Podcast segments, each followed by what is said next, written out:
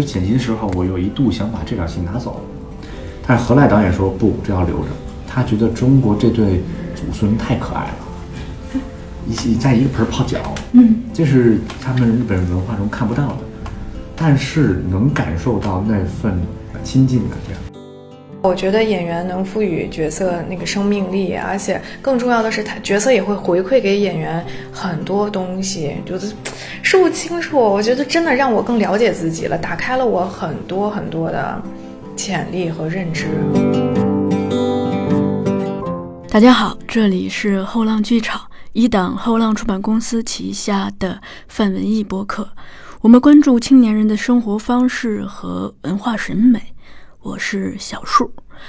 二零一八年的时候，因为一部名叫《米花之味》的电影，我认识了导演彭飞和演员英泽，并且和同事长乐一起，在一个初夏的午后，与两位主创进行了非常愉快的对话。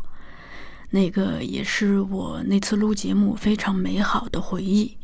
三年后的今天，彭飞导演和英泽带来了新作，叫《又见奈良》，是一部讲述年迈的中国养母千里迢迢飞往日本的奈良去寻找，呃遗孤养女的电影。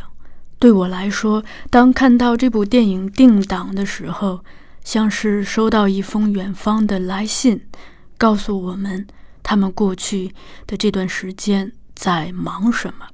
于是，因为电影又见奈良，我们又可以在电影院里重逢了。我去电影院找英泽录节目对话的时候，正赶上了他们在跑点映场的映后谈，于是我也跟着旁听了九场，并且见证了很多观众的热情反馈，又有欢笑。又有眼泪，还有深深的感动。那我也有机会听到鹏飞导演跟大家分享为什么要拍《又见奈良》这部电影，以及在去日本体验生活的八个月的时间里所遇到的跟遗孤有关的感人故事。所以，我们先来听一听鹏飞导演的声音。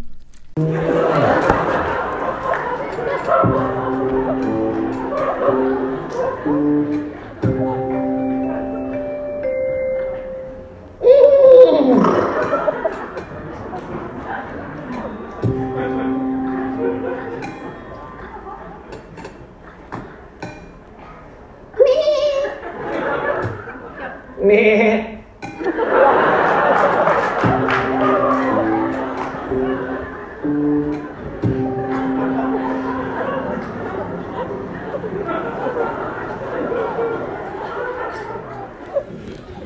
家下午好，我是热线的梁导演陈非常感谢大家来看电影电影。呃，这个电影呃一开始当然就是嗯。呃，我的上部电影《领花之泪》去了奈良国际电影节在那边获奖，就有机会啊，乔尾崎美导演呢，跟着下一部影片在奈良拍。因为这个电影节是他的电影节，就好像贾导的平遥电影节一样。对，那后来呢，呃，就是要中日合拍一部影片嘛，呃，所以呢，他就请到了他的好朋友贾樟柯导演一起监制。那当我身上要拍一个中日合拍影片的时候，我就肯定觉我一定要拍一个反战的影片。嗯，当然，具体从哪一类人群聚焦哪一个哪一些人、百姓啊、小人物的经历，去讲述这样一个，呃，传达这样一个理念呢？当时还没有想好。后来我就，呃，做了很多的功课，打或者是打电话给在日本曾经留学的朋友啊、生活过的长辈啊等等的，去寻找这些灵感。那有一天呢，就最后一部的两空就说了，可能虽然之后他之前是，呃，我知道的，但是我一时没想起来。后来呢，对啊，我觉得这个这个这个话太好了。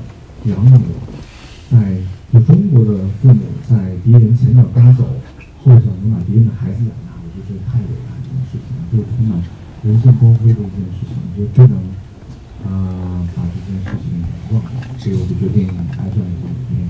我大概用了八个月的时间去寻找这些遗孤，跟我的日本同事。其实，在二零一九年，一代的遗孤已经不多了。一代的遗孤就是一九四五年之前留在中国的。对，所以他们基本上也都五十、七十、七十、七十五岁往上那种感觉了，基本上都是二代遗孤或者三代遗孤。实际上，我们剧组中就有一个三代遗孤，他是我们的翻译老师。呃，呃，我一代遗孤，呃，我们寻找的时候有一个一代遗孤，他叫刘明才，是个老先生，日名日日本的名字叫做田山周作，他是在一个奈良的很偏远的一个一个村子里边，所以我跟同事就开车翻山越岭去了他家。然后啊，到了半山腰一个山，呃，他住在一个小房子里边。然后呢，他跟他老婆，我就去了，一手拿着油，一手拿着米，好像慰问的感觉啊这种的。然后呢，通过窗户我就往里看，里边一个白发苍苍老奶奶往外看，他就出来开门来了，我就赶紧就就过去，因为我猜他日语肯定不好，所以我就先用中文，我我也不会日语，我就赶紧先用先用中文说，说奶奶您好，我是从北京来的，我来看您来了。这老奶奶眼泪唰就下来了，她就握着我的手，牙都没什么，她说。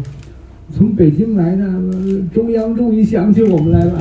我说我不是代表中央，我是我是我是北京人，我个人那个过来的。我说我说请问刘明才先生在吗？他说在旁边那地里呢。他就拽着我的手往地里边跑，然后呢一边跑一边喊：“我都上我都上，家里来且了。”这样，然后里边老头那锄地呢，回头干啥呀？这种的，你能想象吗？就是在日本的一个呃山村偏远的村里边，有一个夫妇他在讲地道东北话。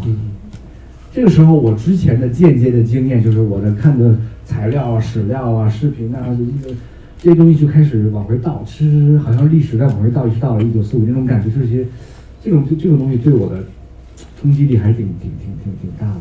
然后我就问他说：“这个我是怎么回事？怎么回事？”他就把那锄头往地上一锄，砰，落吧。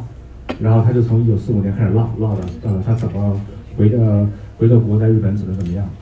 呃，印象很深刻的一件事儿是，他在讲，他是一九九四年三月份回的国，而且有一个特点，就是这些遗孤，我不问不问问哪一个，他们可能很多事情都记不清楚了，但是记得很清楚，这是他哪一年离开中国的，嗯，哪一年哪一月。他是那年回来，跟另外几个呃归国者，他们的归国者来一起一起回来，大概六十多人，在大阪机场还制造了挺大的轰动，有很多的记者啊打了横幅啊，这样欢迎回归回国呀。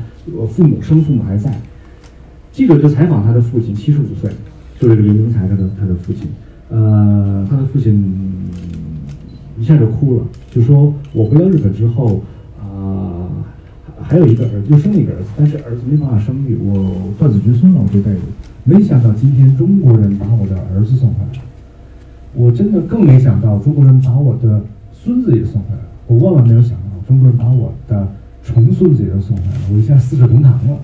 他觉得中国人太善良。其实现在在呃，我我去奈良那个时候是二零一九年，二零一九年这一代遗孤并不是很多了，因为是一代遗孤就是一九四五年之前留在中国的，呃留就留在中国的。所以他回到日本年纪很大了，基本都是二代遗孤和三代遗孤这样的。但是我还是想找找一代遗孤，因为我想写他们的故事。所以呢，我就啊，我们就翻山越岭啊，等等的，就找，就会去找这些遗孤。有有一个遗孤啊，他是在一个半山腰上，我们有一天就去了，聊了半天，一直聊到晚上。我就问他说：“哎，这大爷您平时呃兴趣爱好是干什么呀？你自己在这边住啊什么的，就没有太多的朋友。”他说。他就从旁边大衣柜里边砰拿出一二胡，啊，然后呢，他说我平时喜欢，呃，这拉两首曲子，拉两首戏曲，因为我家是学京剧的，所以呢，很遗憾我没有传承下来。但是你拉你你唱的好不好听，我是能听出来的。就他一开始一拉一唱，哎呦那个难听啊，我根本就不知道他唱的是哪一出。然后那个我们在那听着，都听都是旁边日本同事说，哦，这是国粹名字，我等会再给你解释，就是这个啊。强忍听完，听完之后，他一抬头，满脸的你不分不清是汗水还是泪水，然后就呼口气，也不说话，我们也不说话。就这个时候，这个情感哈，就是觉得，你说是思乡吗？你说是孤独吗？你说是命运吗？大家好，欢迎回来。刚刚鹏飞导演的三段现场录音，可能录音效果没有在棚里头录的好，但他讲的是真的好。其实那天在找英泽做这个对话之前，我还跟鹏飞导演聊了聊，呃，聊了聊《又见奈良》这部电影的一些创作上的事情。呃，所以在正式进入英泽的部分之前呢，我们可以先来听一听鹏飞导演的部分。您现在的三部作品都是女性为主角，而且《米花之味》和《又见奈良》其实都是母爱嘛，就挺好奇一个男性导演一出手，连着三部这种呃以女性为中心的，这个有什么渊源吗？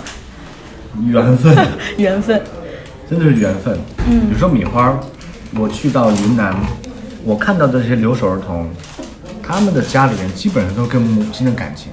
嗯呃，当然有的是母亲还在，那就是好像有点是这种留守妇女的感觉哈。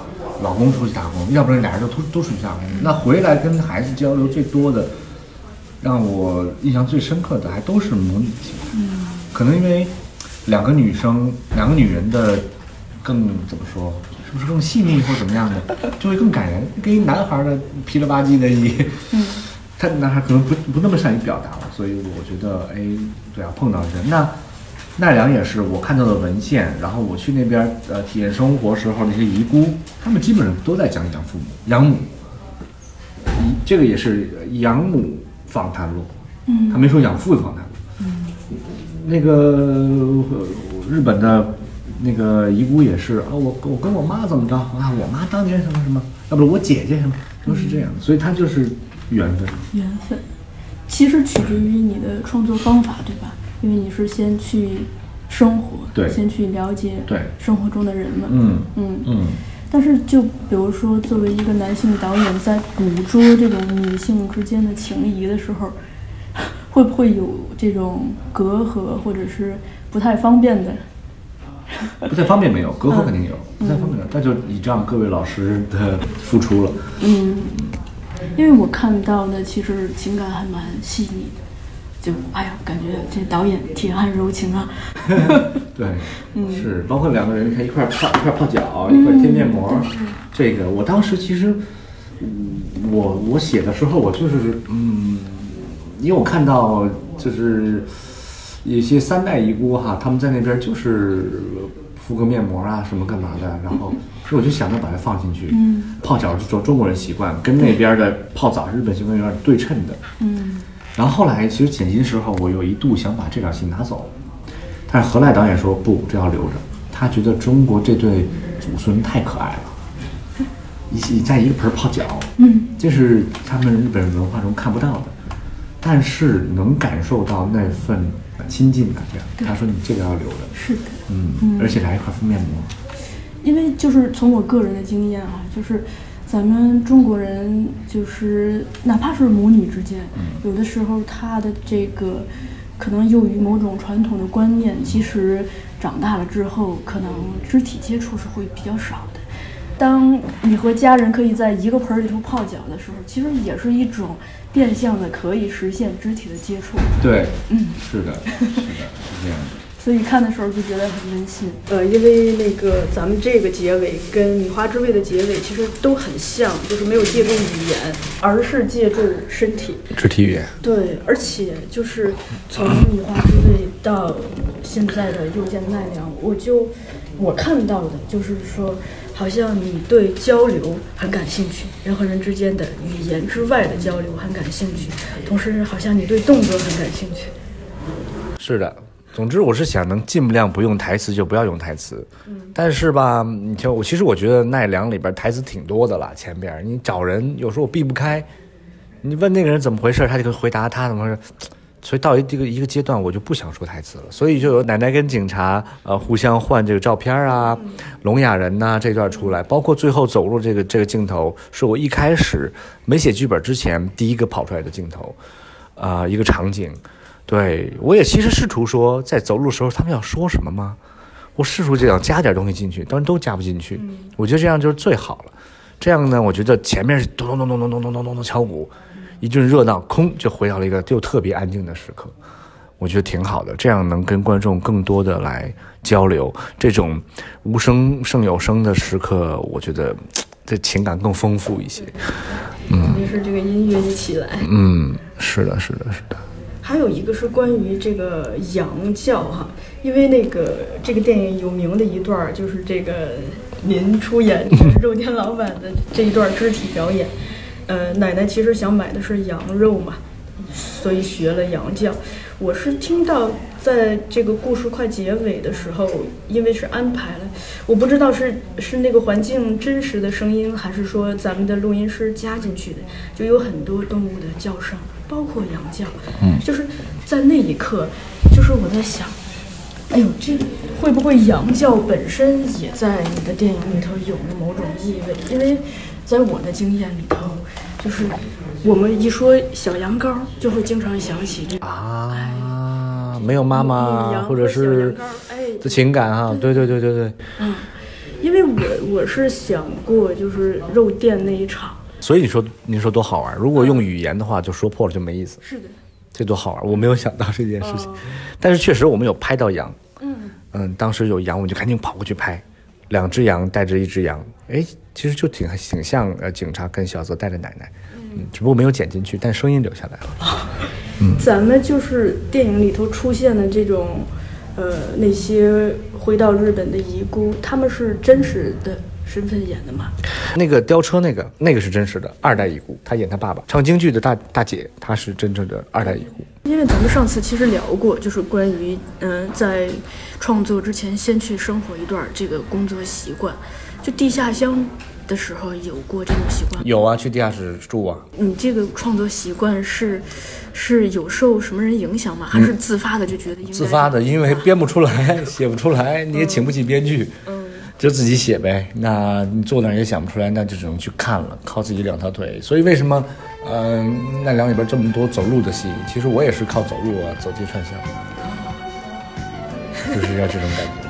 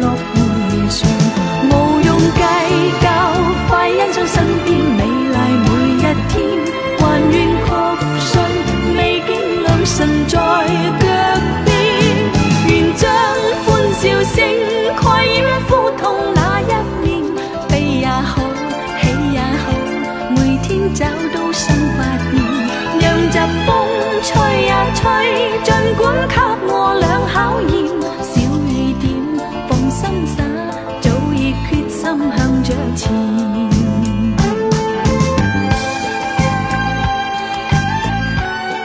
好的，欢迎回来。在穿着高跟鞋跑了一整天的映后交流之后，其实已经非常疲惫的英泽，呃，依然非常敬业的选择继续与我的对话，呃，继续录制本期节目，并且在节目里头奉献了非常专注的状态，这一点也是让我非常的感动。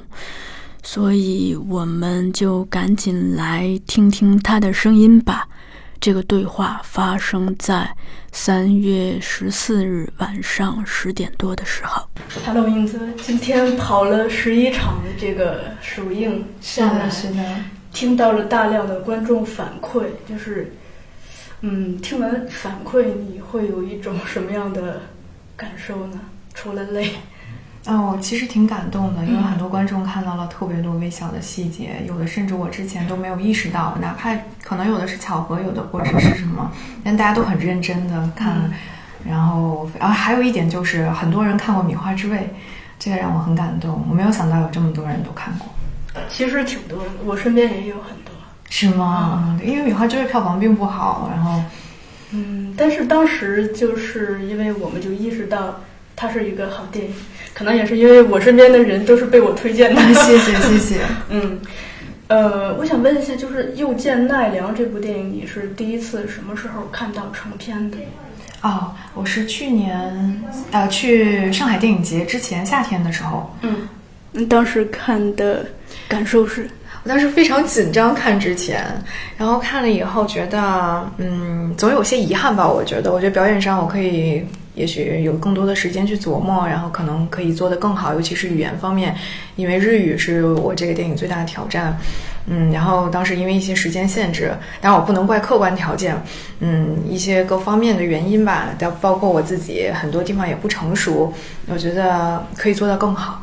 好，既然这个电影叫《又见奈良》，先简单的从这个奈良切入。嗯我不知道在演这部电影之前，呃，你是应该是去过日本的对吧？嗯，对。那去过奈良吗？没有，没有奈良是第一次，我之前只去过东京。嗯嗯，你是在这个开机前十天去的奈良对吧？，对，就是你对奈良的第一印象是怎样的？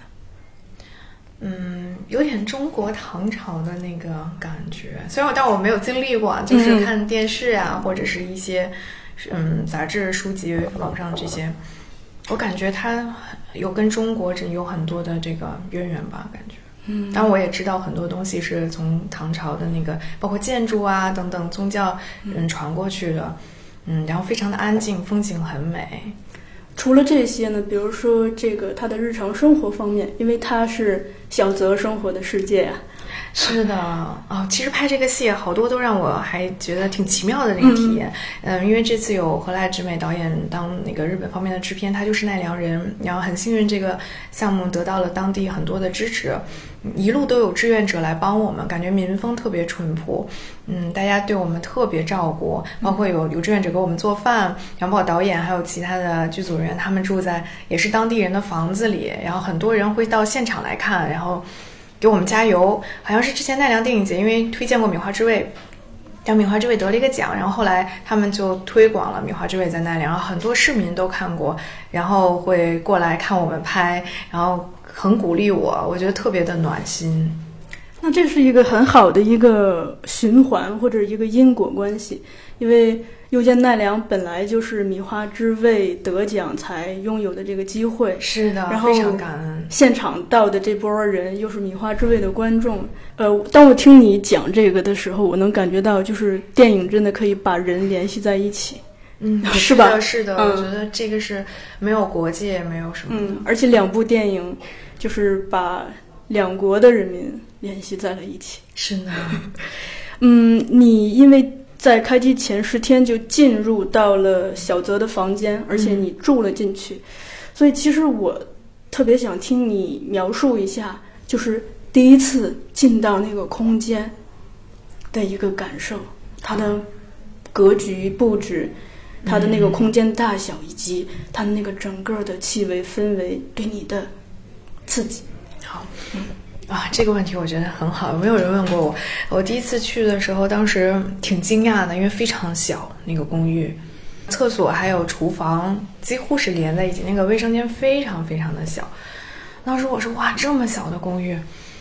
然后要，然后我说我还问彭飞堂，我说你确定让我住这儿吗？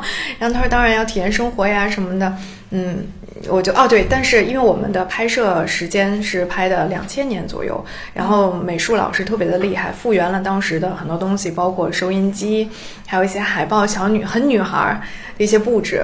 很细致，然后嗯，挂了一些挂饰啊什么，这些都跟我其实很很不不一样的生活中。我其实是一个特粗线条的人，房间里干干净净，什么都没有。当时就感觉很可很有爱，然后感觉小泽这个人仿佛就在我眼前似的，就是通过美术还有道具的这个布布局布景。没想到带给我一个这样的感觉，然后第一天，说实话，我当时就天呐，我住在这儿，就反正觉得会挺困难的吧，一开始，然后再加上我完全不会日语，基基本上当时，而且其实是刚才我说我去过东京，但其实东京也是这两年，就因为就近一年吧，因为知道拍这电影才去的，以前我从来没去过日本，所以我就觉得挺陌生的。我说怎么生活呀，在这儿？嗯，但是第二天早上醒来，哦对，对不起，我再补充前一句，嗯，然后那房间很小，然后睡在地上的那个日式的那种榻榻米，对，类似的那种床铺，一切反正挺新鲜的。然后当时导演组还有一些其他的日本工作人员都在，我也挺紧张的，第一次见到他们。然后他们开了个会，把我稍微安顿了一下就走了。但第二天早上我醒来的时候，一缕阳光打进来。当时那个小房间都是女生的东西，那个抽屉是粉色的，我记得，对，暖暖的。我忽然间觉得像家，就是一种莫名其妙感觉，从小到大从来没有体验过的，然后会让我体想到，联想到我原来在伦敦留学的时候的感觉。嗯嗯，然后就自己在那个小窝里，然后醒来，觉得就忽然间觉得一个很奇妙的感觉，一下近了感觉。嗯，而且是在异乡的一种温馨啊是的对吧？是的，然后日本的生活特别方便，我其实第二天就完全适应了。对，呃，买东西呀、便利店呀都在四周，一下子爱上了那个小城。我是住在寓所吧，嗯，就觉得一切仿佛都经历过一样，很熟悉。其实第一天我是有一种。那种那叫什么？有一种文化冲击，对对，我是有有那个冲击的，但第二天就消失了。嗯，我看到美术的确是非常的用心，包括他做的这个开放式衣架，以及呃演员的服装啊、不角色的服装，嗯，其实就是寥寥的几笔，我是能感受到这个女孩在那里生活的一种。其实她也挺艰辛的嘛，嗯从做小旗这件事儿来看，是的，她生活其实挺不容易的，但是她又把这里营造的很温馨。啊，对、嗯这个，我觉得让我意识到美术的强大。嗯，其实包括服装也是，我看对对，就是虽然你身上穿的是一共大约两套吧，嗯但开放衣架上挂的一些，你大约能判断出这个女孩在这个当地社会的一个处境。对。然后日本嗯团队做事非常细致。我自己经历是，比如说说给小泽涂个指甲油，嗯说粉的，说那有二三十种粉，要哪种粉，哦细致到这种地步。所以在道具啊什么各方面更是摆的那个柿子，嗯正面反面，然后上面有几个什么孔啊，就不是那个孔，就是结的那个干的那个皮，嗯，什么样什么都非常细，所以当所以这但这个其实非常有助于我快速的进入这个人物，因为这次是我跟彭飞导演合作里沟通最少的一次。我其实前期沟通前对前期沟通，其实拍摄的时候也是，我当时压力挺大的。我说这、咱俩都没聊这角色，什么都没聊，挺大。对，因为他有特别多东西要处理问题啊，因为跨国合作嘛，嗯各种各样的磨合沟通。那我又突击学日语，因为日语的台词特别多，然后一直在改。我当时都懵了，我说怎么办呀？就各自自顾自顾自的。我说这就拍了吗？但是，然后小泽这个形象在我心中，当时我知道他很坚毅，很怎么怎么样，嗯，坚强独立呀，这些我都知道。但这个他可爱是你给他定义的，还是剧本里头 get 到的？都有。其实、他，我觉得在创作中也会把小泽往我身上靠。对，嗯，你包括我们之前的那个《地下乡》里的小云，还有《米花之味》里的野奈姆这两个角色，其实都是那种很独立、很嗯很有韧性的女生，然后是呃女性，生命力也都非常的顽强。我觉得鹏飞导演可能也比较欣赏这样的角色吧。对，所以小小泽这个角色，我们也把他往那儿会靠一下，然后我自己也会有一些共鸣。嗯。但是就是这个房间，小小房间让我看到了她可爱小女孩的一面，这个打开了我很多的东西，非常有帮助，所以很感谢美术老师。嗯，呃，你刚才提到你之前去过东京，其实可能对东京的体验本身也有助于这个角色的创造，就是，呃，因为呃，我们试想那些从中国回到日本的人，他们可能有一些人是留在了东京，可能这样子的氛围也有助于你去理解小泽之外其他的那些遗孤。是的，啊，然后我会观察一些日本女生的动作呀、姿态等等，嗯。因为真的，其实日本文化离我挺遥远的，一直。虽然离中国这么近，然后我也不是漫画迷，嗯。对流行音乐啊，就日本的流行音乐其实了解的不多，影视作品看的也少，嗯，所以还当时觉得压力挺大的。对我来说，可能比欧美文化更远，嗯，我就是知道有这个戏，我说，哎，我一定，我先去东京看看吧。当时我就旅行啊什么，很刻意的就会安排在日本。嗯嗯，其实以前有机会去日本，但是老是因为什么事儿就一直没有去，所以对我来说还挺陌生的。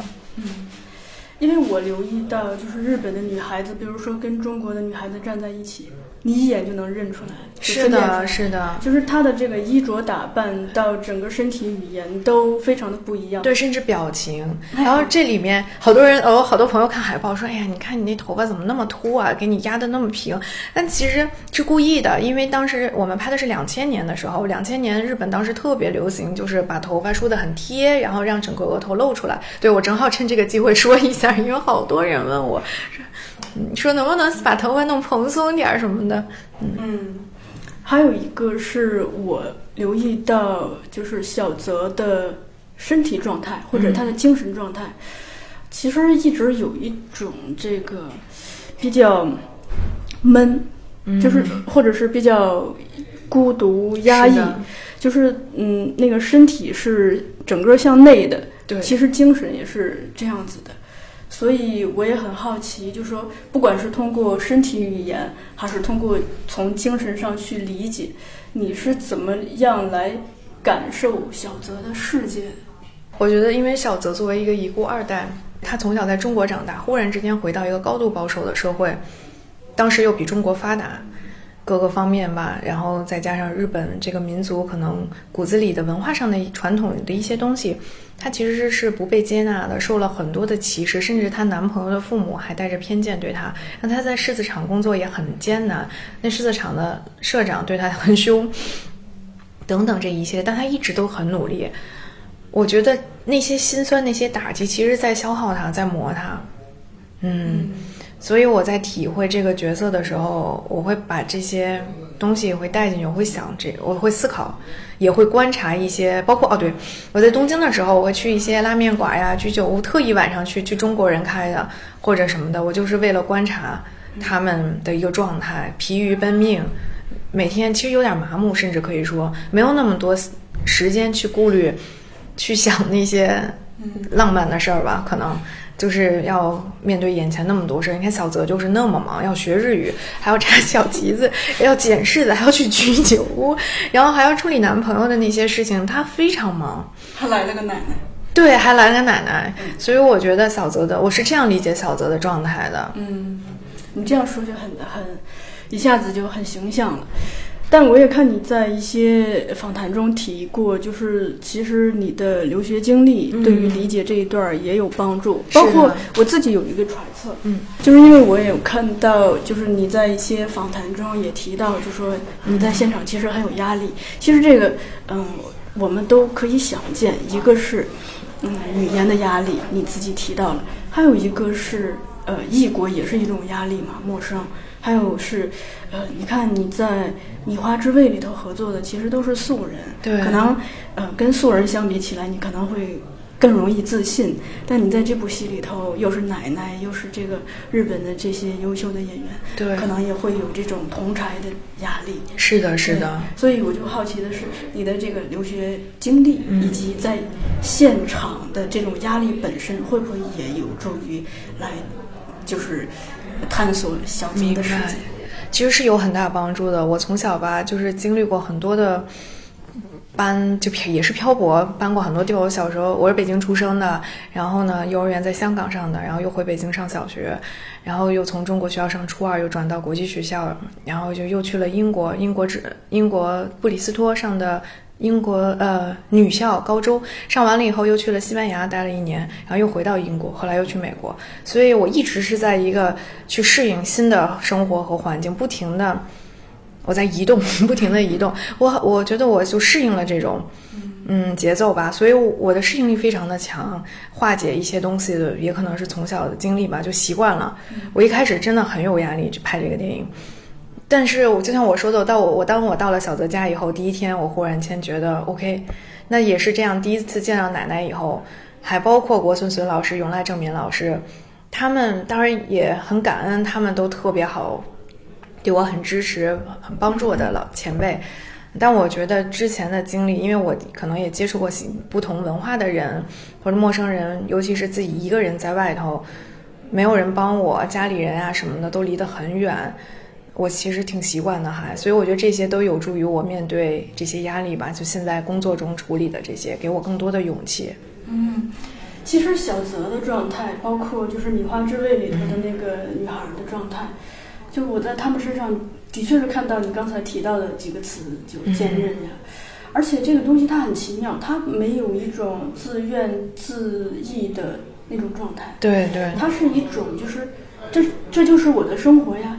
他没有可怜自己，也没有觉得说啊，老天为什么这么不公平，而是不停的在他的生活里头去行动，是的，反正生活有应对不完的具体的琐碎的事情，所以就不停的在做事情。我非常欣赏小泽身上这种生命力，这个是我最喜欢的一个特质。我最喜欢一个电影女性角色是那个《飘》里面的那个郝思嘉，对，因为我觉得她就充满了力量，我特别喜欢这样的女性。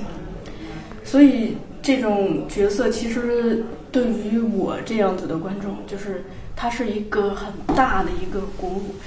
就是我在看《又见奈良》的时候，当我看到小泽就是不停的在他的生活里头打工的时候，嗯，就会觉得他也是一种生活态度。就是我没有觉得我很苦，我只是不停的在往前去做。是的，嗯，我通过自己这个行动来表达我的力量。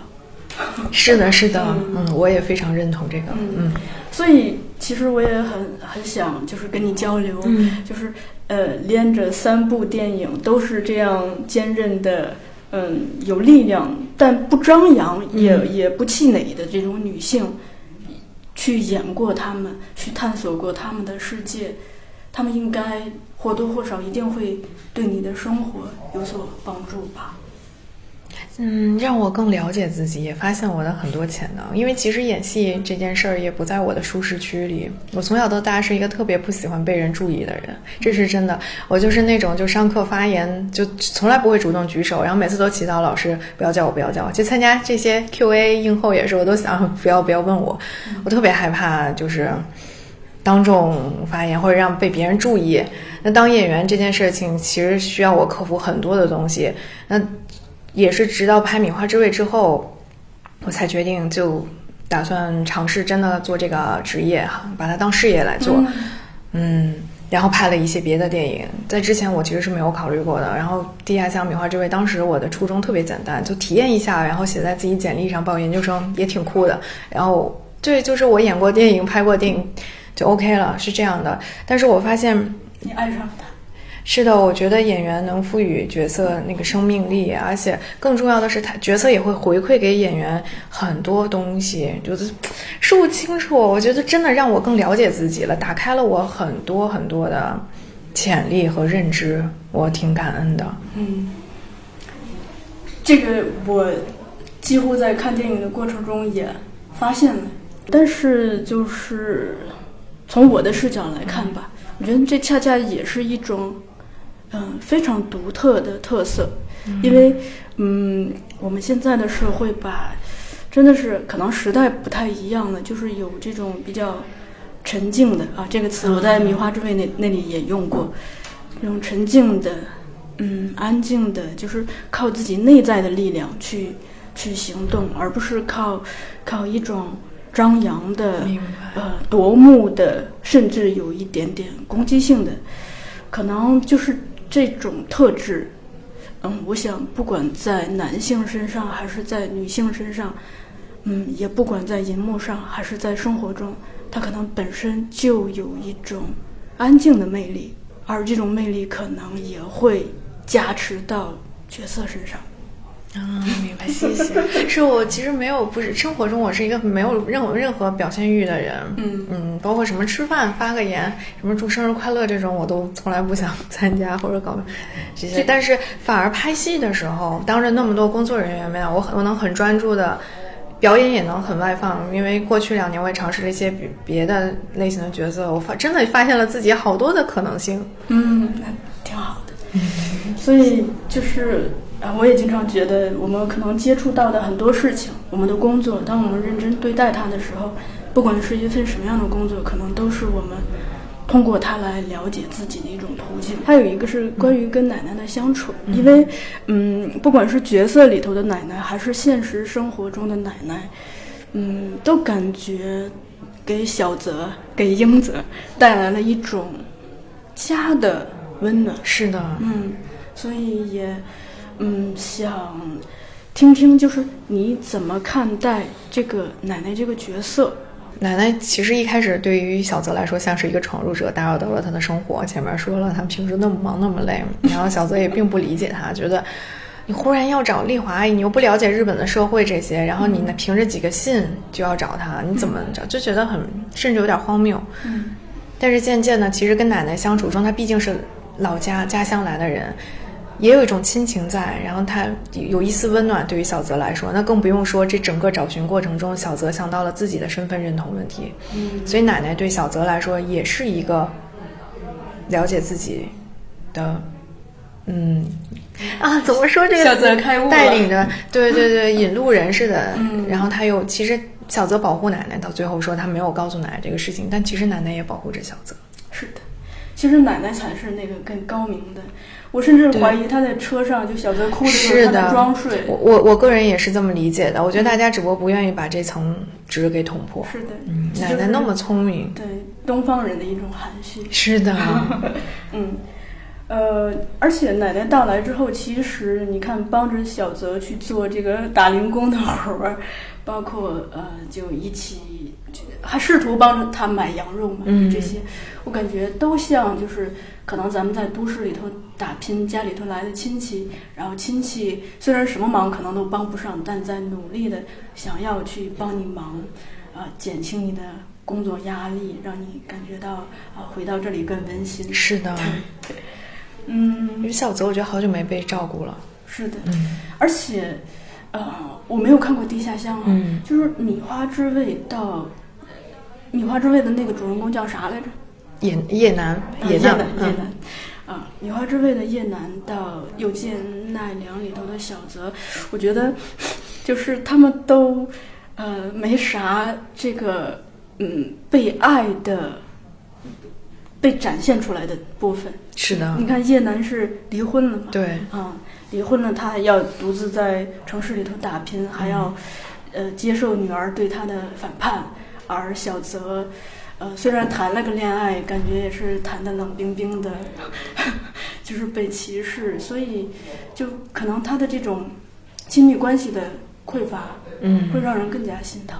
是的，是的，所以也才会让奶奶的到来觉得更加温暖。是的，还有一个是呃，关于交流这件事情，因为呃，信件在咱们这部电影里头其实占了一个非常重要的角色，甚至小泽读信的声音都会变成这部电影里头非常动人的几笔。嗯所以也也是想，就是跟你一起交流交流，不管是对于小泽的世界，嗯还是对于英泽的世界，就是你怎么看待人们书信往来这个事情？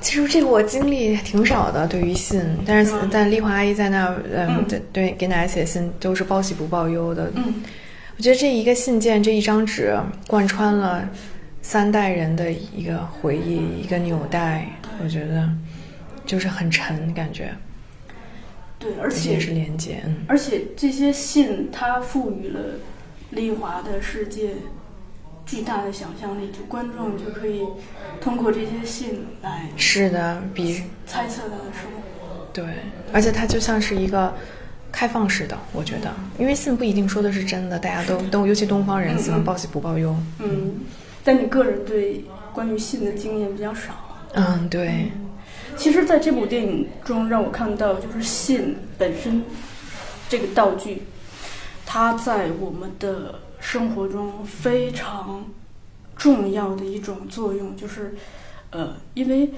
呃，特别是咱们东方人含蓄，可能很多时候有一些东西只能通过写信来表达，嗯。然后没有办法去去当面来表达，这是一种就是含蓄的情感。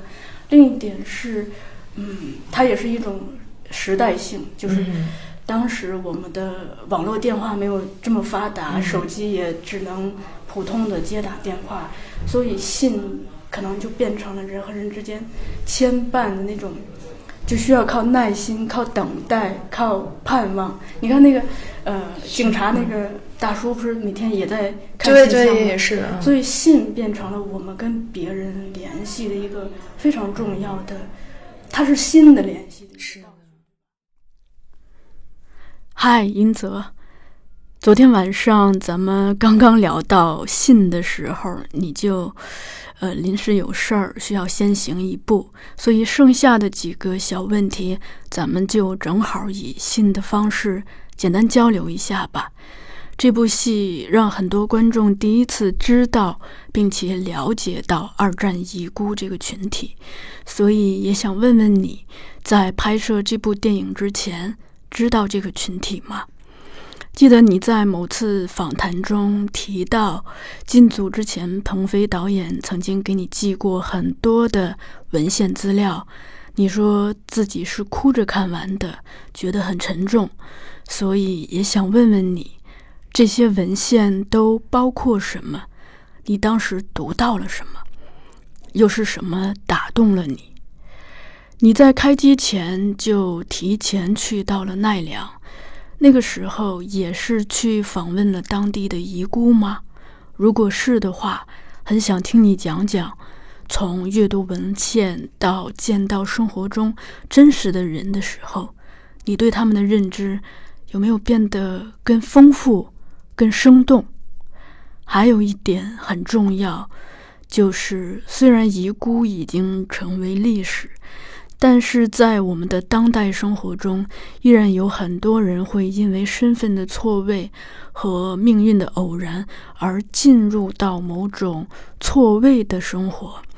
所以也想问问你，在参与了又见奈良的创作之后，结合自己的生命体验，对于人的身份和命运，有没有什么感想？最后有一个小问题。就是我看到又见奈良在宣传的时候做过一个小活动，咨询到场的观众有没有想再见一面的人，所以我们也希望听听你的答案，因为不管是千山万水，还是穿越时空，如果有这样一种执着的愿望。想必是因为有一段很深的缘分吧。好了，那就先聊到这里吧。谢谢你。啊，最近一段时间你那么忙，所以请一定多多保重。小树。二零二一年三月十五号下午，于北京市西什库三十一号。嗨，小树，不好意思，那天实在是太忙了，不得不提前结束我们的采访。嗯，不过像现在用信的方式沟通，也许会更好。在拍摄这部电影之前，我并不了解遗孤这个群体，我知道他们的存在，但并不深入了解。我甚至也会有疑问：为什么会有人要去收养这样的群体？算是当时对中国侵略者的孩子。那后来，鹏飞导演寄给了我一些资料，有讲这段历史的书籍，也有分别从遗孤和养母角度的一些采访集。我记得有一句话来自于一位中国养母，我觉得那句话解释了一切。他说：“全天下婴儿的哭声都是一样的。”给我印象最深的，除了这些。我觉得最残酷的一点是，大部分日本遗孤选择了在成年之后回到日本去寻根，开始新的生活。一个现在看似短暂的分别，在那时就意味着永别。更不用说在那个交通和信息都不发达的时代，大部分中国养母的家庭经济都很拮据，而这些中国养母。在撕心裂肺的心痛中，做出了放自己孩子回去的选择，并祝福他们，就像割肉一样。这是伟大又残忍的。不知道有多少母亲可以去承受这样的痛苦。在开机之前的十天，我飞到了日本，搬进了小泽的家，就是电影中的场景。白天我会走访一些遗孤的家。现在大部分遗孤一代已经去世了，我主要接触的是二代和三代。其实抛开那段沉重的历史，他们就像普通的在日华人一样，让我感受到老乡的亲切和温暖。我本以为他们会对这段历史非常敏感。知道我们要拍相关的电影，可能会不想和我们有过多的接触。没想到他们非常热情，给我们提供了特别多的帮助，也很支持这个电影的拍摄。他们有的亲自出镜，还有的一有时间就来剧组当翻译和志愿者，非常辛苦，嗯，但都很有耐心。他们给了同样在异乡的我一丝家人般的温暖。给我印象深的是他们对中国深深的情感和自豪感，尤其是对中国现在崛起感到非常震撼。谈到那次七十周年国庆阅兵，他们的情绪都很激动，问我有没有去现场什么的。我们总在说日本遗孤回到日本不被接纳和遇到的困难，那其实对于异乡人来说，这种文化冲击和归属感。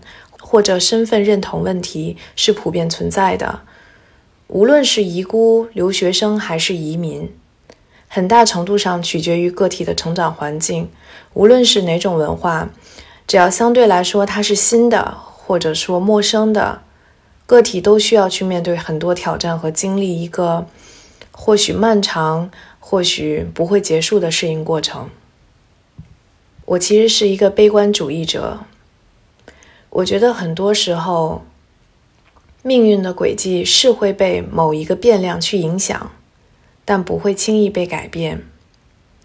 因为很多事情和问题真的不是一个简单的方法或者答案就可以被解决，它的起因都是错综复杂的，混合了个体和大环境的各种因素和它们之间相互作用产生的反应。像结尾，很多人问我小泽是不是在经历了这个心灵之旅之后成长了，决定回中国结束在日本的痛苦。我觉得不会。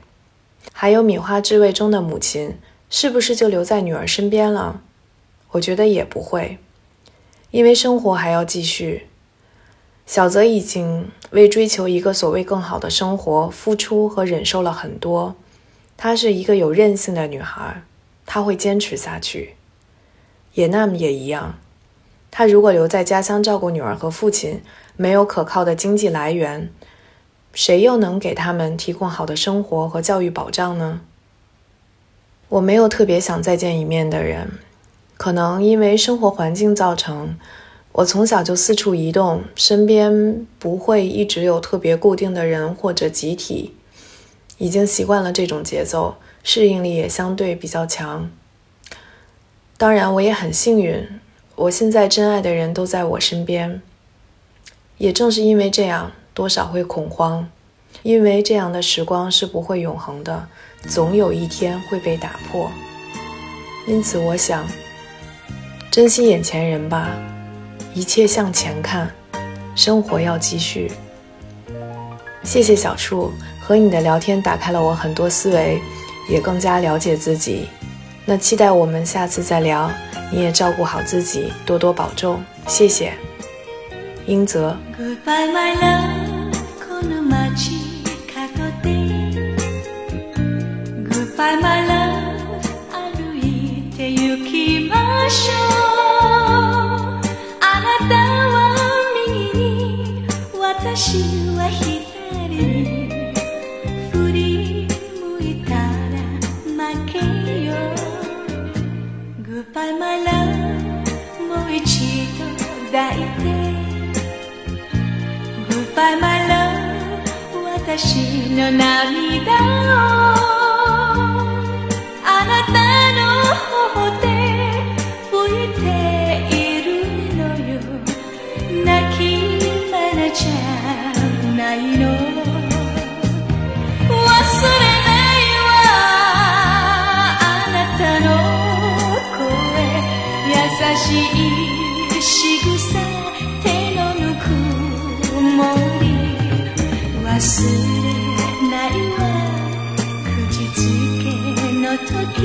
再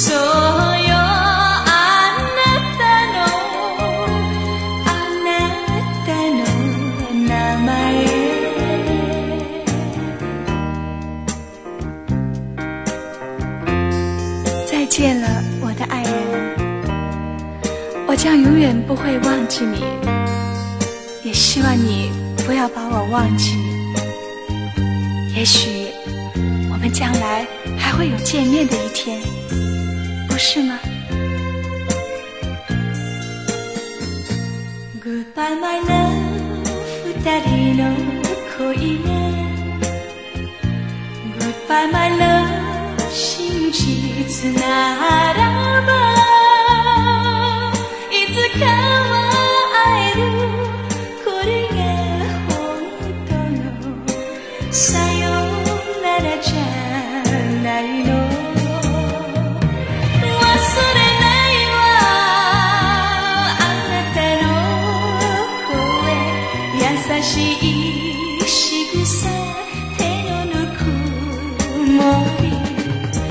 こじつけの時そう